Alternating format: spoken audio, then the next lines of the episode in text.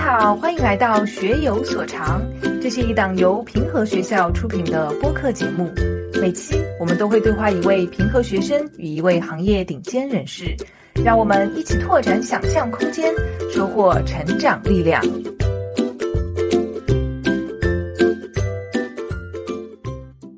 欢迎来到学有所长的第一期节目，我是主持人冰冰老师。今天啊，我们要和大家聊一聊体育。我呢自己是九零后，小的时候呢，我的这个成长环境啊，大家基本上都还是把体育当做是一个学业的对立面啊，觉得它好像是影响学业的一个活动。那么，体育跟我们的学业之间是一个什么样的关系？包括它会对我们的人生以及未来的成长有什么样不可或缺的作用？那么今天我们就和我们的嘉宾把这件事情来聊透。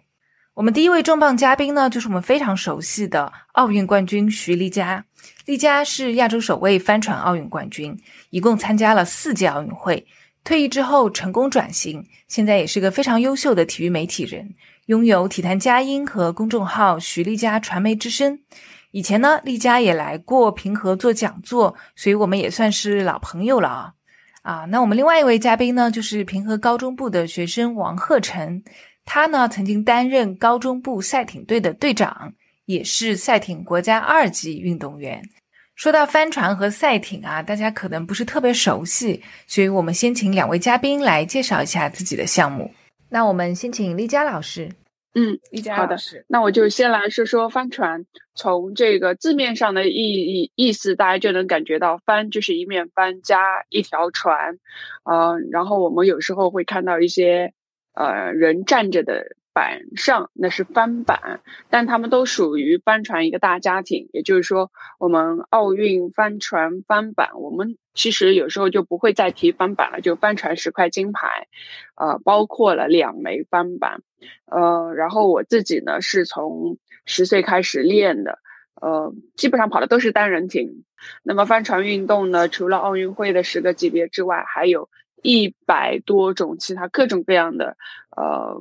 帆船不同的级别和项目，所以我一直跟大家说，无论你的身高、体重或者是年龄、性别，总有一款帆船是适合你的。那我来介绍一下我参加的赛艇这个项目。呃，赛艇呢，它是一个由多名桨手坐在同一艘船上，然后大家一起背向终点滑行的这样一个运动。这个运动呢，要单凭我们每个桨手的力气和船员之前默契的配合，然后这样就能给我们的船带来非常高的航速。呃，赛艇赛艇比赛的起源是大家可能都听说过的牛津剑桥赛艇对抗赛。这两个大学呢，在呃两百年前呢就举办过第一次赛艇对抗赛。哎，我很好奇啊，当时两位是怎么接触到你们各自的项目的？我是五岁的时候先开始练游泳的，当时是因为嗯。女孩子，但是特别的调皮，爸妈就觉得我说，哎，怎么一分钟也坐不定，然后就想给我报一些体育运动项目来练一下。他们一开始呢，其中有一个思念就是，希望我在运动量大运动量训练之后呢，可以回到家里乖一点，他们就不用管我那么累了。那么在十岁的那一年呢，嗯，帆船的教练来到我们游泳池开始招生，那么大家也能够想象到。教练为什么会到游泳游泳队来招生？就是因为会游泳的孩子到了水上，无论是湖面上还是海上，他的胆子会大一点嘛，因为不至于说呃看到水会怕或者胆怯。二十五年前，几乎大家都不知道什么是帆船，就九七年的时候，那后来就说放暑假那就去玩玩呗，嗯，学学怎么跑帆船也好啊，嗯，所以就。呃，爸爸那个时候还没有说现在那么发达的这个高速公路，也都是开了两个多小时的车才开到。那个时候也没有东方绿洲，只是水上运动中心，所以呃，就开始了我的这个帆船运动生涯。先是在暑假的时候有两周的集训营，后来从五十多个小朋友里面通过呃智力啊、反应啊。体能啊，包括柔韧性各个方面进行呃测试。那最终我也挺荣幸的，成为了入选的三个女孩子之一。但确实，当我把这个好消息带回去的时候，嗯，其实其实大家都高兴不起来，因为我们这一代作为独生子女，如果说进了帆船队，就不像游泳，我天天可以回家。帆船是我一年才能回家一次，那对于爸妈来讲肯定是非常舍不得的。嗯，不过他们最终还是说，呃，把这个决定权交到了我自己的手里。嗯，就问我佳佳，你自己来选择吧，这是你的人生，因为这还确实是一个挺大的抉择。所以我最终就是告诉他们说，哎，比起游泳，我是更喜欢帆船的，因为游泳是在一个有限的池子里来来回回的翻滚，又是在室内，啊，会给我觉得两个小时挺挺难熬的，特别的枯燥乏味。但是帆船，你是在无边无际的海上，或者是湖面上，你在这个户外，就带给你的这个心情特别愉悦，也不会觉得重复枯燥。啊，反而是每天都有一种新鲜感，因为没有任何两天的风啊、水面啊或者天气啊、温度是完全一样的，没有，它都是会有一定的差异的。所以就带着这种新鲜感、好奇感，我选择了帆船，也呃这次踏上了自己自己的这个二十年的航海之路。最后这一点我非常同意，就是说在户外的水上，呃，永远看到都是新鲜的风景。然后，呃，我我觉得这个前面说的特别对，就是，呃，无论是赛艇还是帆船，然后大家，呃，广大的人其实是不了解这项运动的。我在滑滑了赛艇，应该说一年多以后，我的亲戚朋友都以为我在划龙舟，然后就非常的尴尬。呃，我小时候最开始的运动是跆拳道和一些武术。然后后来因为受伤了，所以跆拳道就没有继续下去。中间空了几年也是比较随意。但是到了高中阶段的话，呃，我想说，我可能可以再把跆拳道或者某一项运动捡起来。呃，平和就是有一点做的特别好，就是他给学生无论是校内校外提供了非常多的，包括体育、包括艺术类的社团。然后像小学部的旱地冰球、攀岩这样，可以让很多的学生都参与其中。在校外呢，学校也会帮助我们去找各种各样的比赛和机会。好，王队长，行走的广告。我觉得这这格局确实要大开一些。丽佳和我们小王同学其实都是学霸嘛。所以在你们整个的学习以及运动的过程中，你们体会到学习和运动是一种什么样的关系？我们在开头的时候有说到，就很多家长他其实孩子的年龄越往上走，他就越不是那么能够支持孩子去练体育。确实，就像冰冰说的，很多家长他们会认为说。呃，书本上的知识更重要，或许会忽略体育的这个，嗯，它的积极的一个影响啊，甚至会觉得体育还会影响他们的文化学习。其实，通过体育能够带给我们，无论是心理啊、人格啊，包括各项的身体素质上面，都是大有裨益的。呃，我们进了帆船队之后呢，不得不说，跟外面普通的这个学生的进度还是有一定的差距的。就是说，我们是白天全日制的训练，然后天气不好了改文化学习，周末了文化学习。随后晚上也是上课，所以就跟普通的学生的学习的时间其实是反过来的。我们是在业余时间进行文化课学习。其实，首先从我的这个专业项目上来说，我们虽然没有进行很系统的一些呃文化课学习，但是我们会也会运用到一些物理的这个原理啊，包括空气动力学啊、洋流啊。地理啊，这些都是，呃，我有时候会觉得，其实最好的教育是在不知不觉当中发生的，就好像你不觉得你是在接受这个教育，但是其实它对我们的影响是非常深远的。就比方说，我在练帆船的时候，我要去通过观察，呃，眼观六路，耳听八方，然后非常专注的在自己的这个操作当中去，然后通过观察把这些数据。加以的去运算，啊，看一看，我到底是选择这一边左边的航线还是右边的航线？就总而言之，我会觉得，就是虽然说没有在课堂里进行学习，但其实也是在跟最好的老师在跟大自然学习，这种收获还是非常的无与伦比的。对，那包括再到后来会有一些比赛啊。嗯，就进一步的就锻炼了我们的心理抗压能力。就虽然说也会有输赢，不仅有喜悦，也会有啊，有时候会哭泣的时候，但是反过头去想去想的话，这像极了我们一个人生啊，就像一个浓缩版的人生一样。因为你在整个人生的过程当中，你肯定会经历一些失败啊，或者是挫折啊。那通过这种比赛的模式呢，其实让我们提前去适应啊，怎么样去面对这种挫败感？怎么样去面对你？如果说呃，在这一场赛事当中失利了，你怎么去面对它？怎么去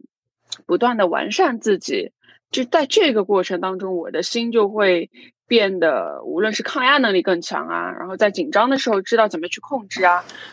嗯，并且我也会觉得自己更加放得下一些了。我在跟就是平时的朋友一些进行一些嗯，无论是交流啊，还是。呃，日常的一些工作或者是交际当中，我就会明显的感觉到他们担忧的一些事情，在我看来都是小事儿，就好像是见过大风大浪的这种洗礼之后，啊，大自然的这种洗礼之后，你就觉得，哎呀，这陆地上或者人生很多鸡毛蒜皮的事儿都不值得你去再担心、担忧或者是焦躁。我我自己做一个小小的补充。因为我小的时候其实是练羽毛球的嘛，然后我在打羽毛球的时候，教练就会一直发某一种球给我，然后我在接的时候，有的时候没接到第一个球，我就会很紧张，怕教练说我，但教练那个时候就会更生气，说你应该看下一个球，你在看上一个球干嘛呢？所以我觉得这对我影响还是挺大的，就是你永远看下面的事情，而不是看原来的那个事情，其实也是体育带给我的一个影响。对这个，我可以稍微补充一下，就是以要永远的往前看，不要为打翻的牛奶而哭泣，因为过去的事情你已经改变不了了，你能够去改变的就是未来。你想创造更好的未来，那你就要把握当下。所以，体育教给我的很大的一个呃观点就是。永远是抓好细节，抓好我能控制的，把它做到最好。对于那些不在我们控制范围之内的，像天气啊、裁判啊，或者其他的任何的环境啊，我觉得只要把它淡化掉，它把他们的影响淡化掉，因为我们改变不了他们，只会占据我们的这个思维，何必呢？哎，说到这儿，丽佳，我又想到，就你在说选择人生道路的时候，会不会有点像你在帆船比赛的时候选择航线？啊，这个完完全不一样的是，呃，在水上选择呢，纯粹就是就是根据它的风流浪、风流浪这个数据，我把它加以呃运算之后，然后再结合自己过去的经验，呃，来选择一条航线。那么对于自己人生的选择呢，那可能更要感性一点。呃，在赛场上面要理性一点，人生的选择为什么说相对会感性一点呢？尤其就我觉得，无论是我之前的帆船运动，还是我现在做的媒体，因为我从帆船上面的就兴趣的力量非常之大，它可以让我克服所有的困难，无论是我呃经受了那么多的伤病的挫折啊，还是失败的一些呃赛事的经历呀，我都可以从中从中走出来。那我对在选未来的一些工作的时候，我的选项也非常多，我的机会也非常多。无论是教练、领队、管理者，甚至是创业，还有做这个俱乐部、国际组织等等。但是，我就觉得自己还不能不够对他们有兴趣。相反，对于媒体这一块，我喜欢拍，我喜欢跟大家分享，我喜欢跟大家去聊、去说。那即便我的父母，他们其实并不太支持我。为什么呢？因为他觉得，哎，你堂堂一个奥运冠军，你现在去追在人们人家后面去采访，我要拉下自己的脸皮，对吧？那我觉得我没有什么感觉不好意思的，或者说觉得这个很可耻的，没有，我完全把自己的奥运冠军给抛在脑后了，我就当自己是一张白纸，重新去在这一个领域学习。关于科学训练，小王同学好像你写过一篇论文，是关于赛艇训练的，对吧？呃，就是说，IB 会让要求我们写一个呃课外论文。我的这个论文呢，它是和数学相关，因为我以后要学数学专业嘛。但是，呃，我在想呢，是不是应该把我喜欢的东西加到我的这个科研的内容中去呢？所以说，最后我决定写的是一个和赛艇相关的东西。我把赛艇建了一个模型，建了一个数学模型，然后去研究说，如果我能把我的桨变长一点、变短一点，或者说我把我的动作怎么样调整一下，然后能不能让我的船速更快？我把这些参数，然后都带到了我的模型里去做了个建模，然后进行了一些演算。我当时也是用那个模型反过来去，呃，跟我的教练去讲说，我们是不是应该这样或者那样。然后教练看了我的模型以后，也觉得有一定的道理。我们也在之后做出了诸多的尝试，然后也给我们的整个团队的配合和成绩的提升有很大的帮助。哇，你这个很酷诶，就好像人家技术教练承担的角色一样。对，所以我在想说，如果我去了大学，我学习更多的数学知识，我是否有能力去精进我这个模型，甚至说，呃，为其他的体育运动也开发出类似的模型，啊，包括像刚才李佳老师说的帆船，它可能要更多的看一些，呃，洋流、风速的参数。那如果说我能把这些东西量化的话，那是否对运动员去选择路线会有？很大的提升，我觉得这是都是可以探讨的题目。其实小王同学讲的特别轻松，哎，就是说自己怎么样把自己的这个研究成果放到自己的训练当中，好像看起来大家听起来可能是件很简单的事情啊。其实我知道你当时训练是非常辛苦的，对吧？因为你不仅仅是在平和校队里面有这个训练，而且你还是黄埔区区队的一个成员。听说你那个时候每天早上都要很早起床。呃，我以前练跆拳道的时候，一般是四点半，早上四点半起床就非常的早。在黄埔赛艇队的时间，我也会坚持就是四点半起床，然后跑到学校的体育馆，把这个划船机拉到地面上，然后拍视频给我的教练，让他帮我指导技术动作。那那个时候你的室友都睡觉了，对吧？还在睡觉呢。对的，对的。在平和的话，我们一般晚上十点半熄灯，然后早上。呃，六点十五分会起床。我觉得早上的时候，我的呃精神状态会更好一些。而且我现在感觉，是不是可以这么理解？比如说，你大脑里面有一块是负责判断的，那不管你是在学习中，你也是在判断；然后你在体育运动中，你也是在判断。所以你其实都是在练这一块儿。所以你通过体育练出来的，其实你也可以用在学习里面。然后通过学习练出来，也可以用在体育里面，所以这两者并不是一个很冲突的感觉。包括我之前，不管是听丽佳还是听小王同学在讲述你们训练的这种经历啊，我真的觉得你们是非常热爱这项运动的。像丽佳，其实我们认识她是通过二零零八年北京奥运会嘛。实际上雅典奥运会当时你也是有机会参加的，只是因为当时有伤病，但是后面你是花了巨大的努力重新克服，然后就又站到了北京奥运会的最高领奖台上。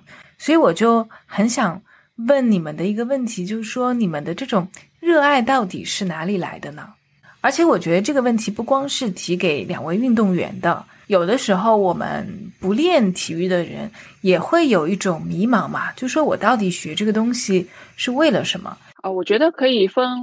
两个方面来讲。首先呢。还是要通过一些探索、挖掘，去找到自己相对来说比较喜欢的一些事情。因为如果说你对某一项运动、某一个呃学科或者是艺术，你完全不感冒的话，你是很难心甘情愿的去投入时间和精力。呃，去练的，因为任何各行各业，你肯定是一个一万个小时定律嘛，你肯定得先练，才有可能变成一个呃专家级的人物。那么对于我来说呢，嗯，我就是先是觉得，哎，翻船挺好玩的，虽然说那个时候还谈不上什么热爱，就觉得喜欢啊。那么虽然。嗯，包括后来的一些训练也挺苦的，让我意识到说，啊，帆船并不是像我想象那种纯粹好玩。因为每天后来进行这个正式，嗯，队员的一些训练之后，也会发现，哇，真的好苦啊！因为，呃，游泳池里面就两个小时室内嘛，但是在室外还是会感到非常的寒冷啊，经常手脚都冻麻掉，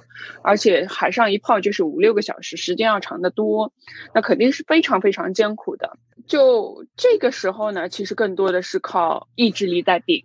就会觉得，哎，既然我选择了，就像我爸爸在之前给我做这个选择的时候说的话：“佳佳，这是你自己的抉择，你不能后悔。”呃，那确实就像冰冰说的，后来在零二年的时候，因为一次手术，呃，我左股骨长了一个巨细胞瘤，做手术，呃，让我非常感到惋惜的是，错失了雅典奥运会，因为手术是零二年，呃，我康复需要一年。那就没办法再去参加零四年的雅典奥运，但是在这那一年不能下水训练的时候呢，才让我真正的意识到意识到说，哇天呐，帆船已经融入我的身体，融入我的血液，我已经不能没有它了。就这也是我们常说的，呃，人为什么有时候往往真的是老是要等到失去了才懂得珍惜。通过那一次看似不太好的一个伤病手术的经历。他带给我积极的一面，就是啊，让我看到了我是非常热爱帆船的，我不能没有它，也让我变得更加珍惜。当我日后再回到船上去的时候呢，就会想要抓好每一次训练课。那么第二个层面呢，就是说，当你擅长某一件事情的时候，你想要不喜欢它、不享受它也难。这个是我。在做了体育媒体人之后，呃，采访了一百多个各个运动项目的冠军啊、教练啊，就会从他们身上发现的一点，就是有些或许他不能说我一开始有多喜欢，但是你你很擅长，你能不享受他带给你的那种成就感吗？你觉得他们有没有一些共同的特质啊？那就是非常强大的心脏。我们首先从心理素质这一块说呢，大部分。还是都会有紧张的，因为我们 we 我们常说 we are human beings, we are not 没有生命的东西，对吧？我们肯定呃有血有肉的会感到紧张，这是呃无可厚非的事情。那么怎么样通过自己的一系列的这种训练，可以让自己哎紧张得到可控一些？那再有就是紧张的时候呢，依旧可以发挥出来自己的水平，而不是说紧张的头脑一片空白，呃全身发抖都。不知道怎么去比赛，或者不知道怎么去发挥了。当你在体育赛事上面经历一些挫折的时候，会让你在未来的这个人生当中做好更多的准备，也也有更好的一个心理素质去应对它。觉得这些可能今天重复的稍微有点多，但真的是我的一个肺腑之言吧。就是说自己也是一个受益者，希望大家也可以呃从我的经历当中得到一丁点的启发。那我们剩下一点时间，我们就聊聊体育教育这件事情。因为丽佳现在也在做体育媒体嘛，包括你也在英国，也是帆船和赛艇非常强的地方。就你看到他们是怎么样培养学生的，或者说不一定是很专业的运动员，可能普通人是怎么样的方式接受体育教育的？呃，因为我在英国也也读了这个研究生嘛。我发现，大家就是首先肯定足球是他们的最爱，无论男生女生，他们每天就是无论是刮风下雨，都照样会在草坪上面，在户外去进行这个踢球，而且看到很多很小的小孩子。嗯，国外可能更多的就是兴趣导向，他们一直在跟你强调 enjoy enjoy，啊，you are the best，永远都是在鼓励你为主。那么这种鼓励呢，是希望他能够。多积极主动的去尝试，然后相信自己可以的，哪怕暂时不那么擅长，暂时成绩不那么好，但是更重要的是要享受。